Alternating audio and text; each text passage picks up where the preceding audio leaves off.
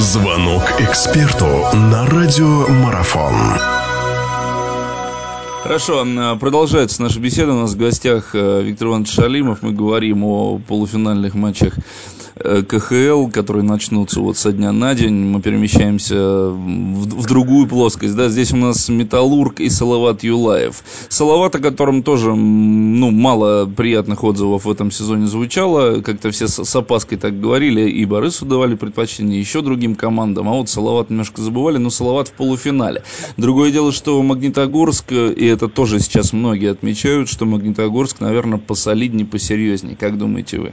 Ну, здесь сложно сказать. Все тоже думали, что и Динамо, и СКА посерьезнее, чем Локомотив. Но Локомотив, тем не менее, вышел. А если говорить об этой серии, то здесь тоже и Салават Юлаев показал такую упорную, хорошую игру. А Магнитогорский, как правило, результат делает, делало первое звено. Э, и поэтому здесь, наверное, Салават, наверное, будет думать, как нейтрализовать это звено. И поэтому здесь такой, э, такой, думаю, что там будет, здесь будет еще более упорная борьба. Хотя даже, даже несмотря на то, что Магнитогорск все-таки побольше отдыхал, они выиграли гораздо раньше, у них было время побольше времени отдохнуть и подготовиться. Вот да, вот что здесь может оказаться ключевым, как вы считаете? Потому что тоже многие про это говорят, что действительно там все сделало первое звено, но как-то что-то пока никто не, нейтрализовать серьезно это звено не смог. Что нужно, кстати, чтобы это первое звено нейтрализовать у Магнитогорска, вы как считаете? Ну, в первую очередь, я думаю, что у Магнитогорска очень сильное, сильное большинство, много забивают они в большинстве очень сильно. Я думаю, что вот как раз, наверное, Салавату нужна э, дисциплина, поменьше удаляться и хорошо сыграть в обороне и постараться вот нейтрализовать, хотя я думаю, что в Магнитогорске достаточно и других игроков, которые могут подменить, или как это сказать, подменить, наверное, сделать тоже результат. Если все силы будут брошены Салавата на первое звено, я думаю, что второе, третье, четвертое тоже звено вполне, звеньям вполне по силе сыграть тоже на уровне.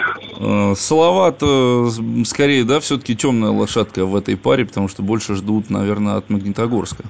Ну, здесь как, здесь это вот опять как бы возвращаться к прогнозам. Прогноз неблагодарная штука, потому что многие ставили свои прогнозы на победу одних, а оказалось, что в финал вышли совсем другие. Ну, поэтому я думаю, что здесь нужно ну, вот смотреть и думать, и думаю, что будет интересный хоккей.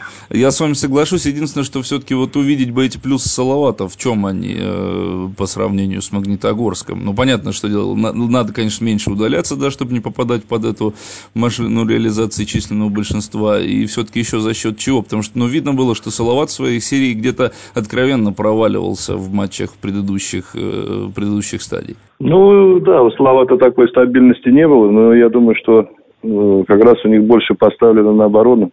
Поэтому, наверное, вот это и есть сильное качество, что они играют э, от обороны. И единственное, что вот, ну вот опять-таки, как будут играть, может быть, что-то поменяют тренеры.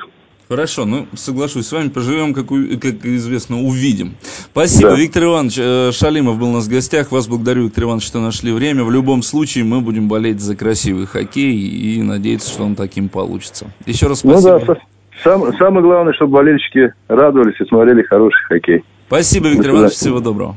До свидания. Радио спортивной аналитики «Марафон». Знать все о спорте – наша профессия.